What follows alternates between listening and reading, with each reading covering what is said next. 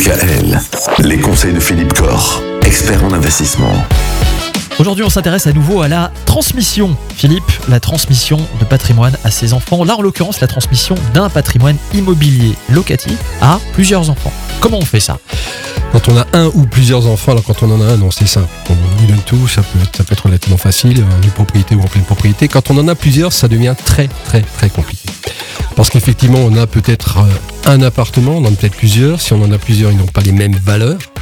Donc dire je te donne à toi l'appartement numéro 1, à toi l'appartement numéro 2, à toi l'appartement numéro 3, c'est forcément donner des valeurs différentes, des actifs différents. Chaque enfant pourra dire bah non, moi je préfère le numéro 2, non, je préfère le numéro 1. Enfin voilà, c'est très compliqué.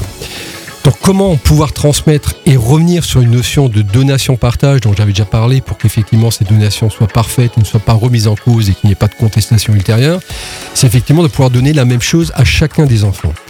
Alors pour cela, il y a une technique, c'est d'apporter ces biens immobiliers locatifs à une société civile immobilière.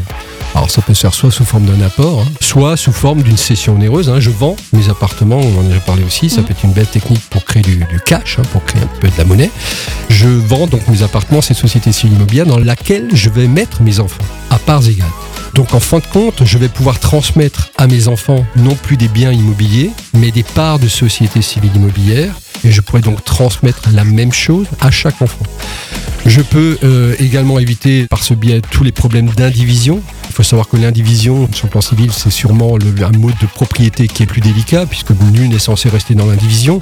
Si vous héritez d'un bien immobilier de vos parents avec votre frère, votre sœur, euh, si vous avez besoin de sous, bah, vous pouvez forcer la vente, même si c'est dans des conditions peut-être déplorables ou, au détriment de, des héritiers. Dans cette société civile immobilière, chaque enfant a le même nombre de parts, donc est propriétaire de la même chose. Il peut, s'il a besoin de fonds, éventuellement vendre un certain nombre de ses parts à ses frères et sœurs. Donc il y a une souplesse économique qui est assez intéressante. Donc la société civile immobilière, pour transmettre des biens immobiliers locatifs, c'est vraiment le bel outil. Très bien, merci Philippe. On va encore parler d'immobilier locatif tout au long de cette semaine. On va chercher à savoir notamment quelle est la meilleure façon d'investir dans l'immobilier locatif et puis aussi comment on peut limiter les risques liés à cet investissement immobilier locatif parce qu'il y en a un certain nombre. On reviendra sur tout ça demain.